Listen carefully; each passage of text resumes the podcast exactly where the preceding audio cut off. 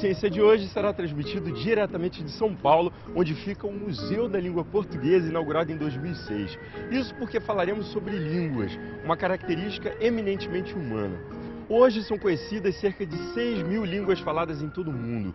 As línguas são sistemas de signos desenvolvidos naturalmente por nós, seres humanos, como um instrumento de comunicação. Mas a linguagem seria inata ou aprendida? Trata-se de uma herança biológica ou aquisição cultural? No programa de hoje, nós vamos falar sobre dois estudiosos que se debruçaram sobre o tema e revolucionaram o campo da linguística. O filósofo suíço Ferdinand de Saussure e o psicólogo americano Berraz Frederick Skinner. O Globo Ciência está começando.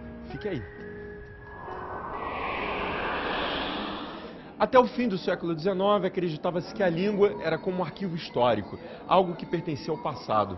Já no início do século XX, o filósofo suíço Ferdinand de Saussure mostrou que a língua é um sistema vivo, algo em constante transformação. Aproveitando que eu estou aqui na sala, conhecida como Mapa dos Falares, eu vou tentar achar pessoas que falam a mesma coisa, mas de forma distinta, seja por questão de naturalidade ou de geração. Vem cá. E aí, tudo bem? Tudo bem. Qual o nome de vocês? Javier, Caterine. Ademir, André. Chama Leonício do Carmo Leal. André, Você. Howard. Você é de onde? Santa Cruz, Rio de Janeiro. Zona Oeste do Rio de Janeiro. E você? Zona Oeste Rio de Janeiro também. Bolívia. Da Bolívia. Bolivianos. sou de São Paulo. Ceará. Sou da Bahia. Sou de São Paulo. Qual a expressão que você utiliza para dizer que uma coisa é legal? Isso é da hora, né? É, super. Super legal. Que bueno. Joia. Show de bola. Tá retado. Massa. O barato é louco. Boa, beleza. Ah, eu acho que é bacana, fala bacana, isso aqui é muito bacana, certo? Assim. Vocês viram? No fundo, todo mundo se entende. Mas afinal, quem foi Ferdinand de Saussure? É isso que eu vou contar para vocês agora. Um pensador que revolucionou a linguística, pelo menos o primeiro deles. Saussure nasceu em Genebra, na Suíça, em 1857 e sempre se interessou pelos mistérios da língua. Acabou assumindo a vocação e foi estudar na Sociedade Linguística de Paris. Também passou pela Alemanha, onde estudou línguas europeias, sânscrito e gótico. De volta à Suíça em 1907, foi convidado a ensinar linguística geral na Universidade de Genebra. O engraçado, gente, é que Saussure pareceu não dar o devido valor a seus pensamentos e não se preocupou em publicar suas ideias. Não fosse a sensatez de seus ouvintes, que a partir de anotações feitas durante as aulas publicaram um livro, provavelmente o mundo não tomaria conhecimento das contribuições de Saussure para o desenvolvimento da linguística. Graças à publicação da obra Curso de Linguística Geral, a linguística se transformou em uma ciência por excelência. Saussure captou a natureza da linguagem humana como ninguém. Seu ponto principal era de que a língua é um sistema em constante mutação. Além disso, ele mostrou que os componentes da língua não têm um significado por si só, e sim são definidos por meio das suas relações com os componentes vizinhos da língua. Vamos entender isso melhor? Imaginemos uma moeda de um real. Ela não tem valor por si só. Um real, gente, é uma convenção e independe do material de que a moeda é feita. O valor, na verdade, só existe porque podemos compará-la com outros valores pelos quais ela pode ser trocada. Um biscoito, um chocolate. Só se dizia que o que mais conta em um signo são os outros signos que o rodeiam, mais do que uma ideia ou um som a ele associados. Outra observação importante de Saussure foi dizer que a língua existe sob duas formas. A parole, que é a manifestação da língua que se ouve em forma da fala ou que se lê na forma da escrita e que constitui algo individual. E a langue, que é o conjunto das regras internalizadas em uma comunidade e que é, portanto, um fato social. Parole, langue, o que é isso? Quem vai nos responder é a linguista Regina Brito, aqui da Universidade Presbiteriana Mackenzie de São Paulo. Regina, eu queria primeiro entender as dicotomias de Saussure, né? as oposições que ele fazia. Parole e Langue, vamos começar por elas. Bom, vamos entender direito essa história de dicotomia, porque afinal é a coisa mais famosa que aparece de Saussure e a gente não sabe nem o que significa essa palavra. Mas é assim, para Saussure, tudo dentro da linguística, então, para estudar a linguagem, que é o nosso objeto de estudo, precisa ter uma sistematização, uma organização.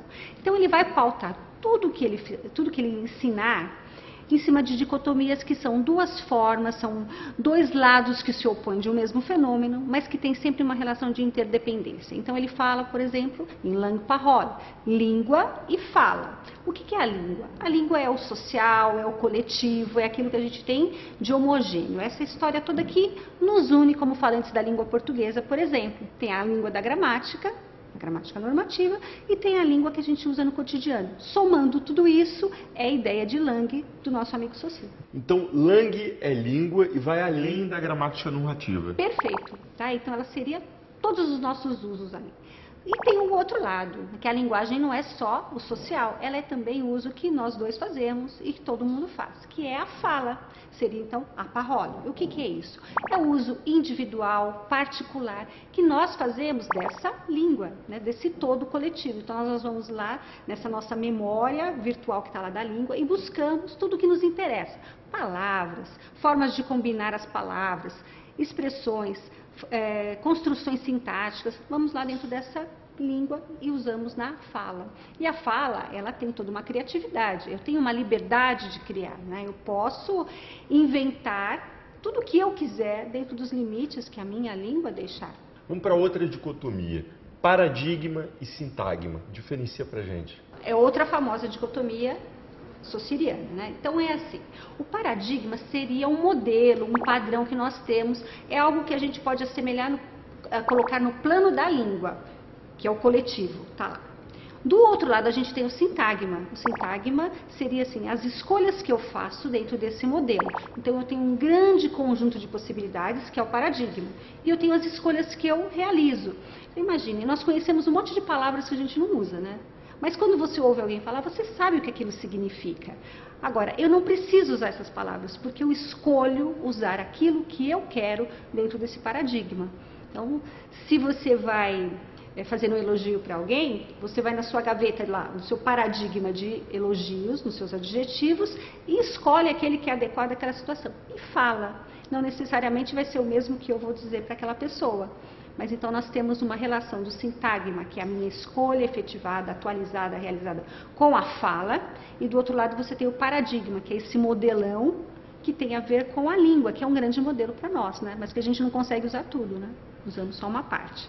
Vamos ver agora a última dicotomia, significado e significante. Essa dicotomia, ela está associada à ideia do signo linguístico.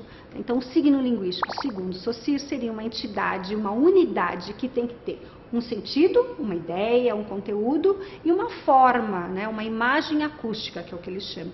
Imagem acústica é meio estranho falar, né? Imagem do som, é isso mesmo, né? Uma fotografia do som da palavra que eu tenho. Né?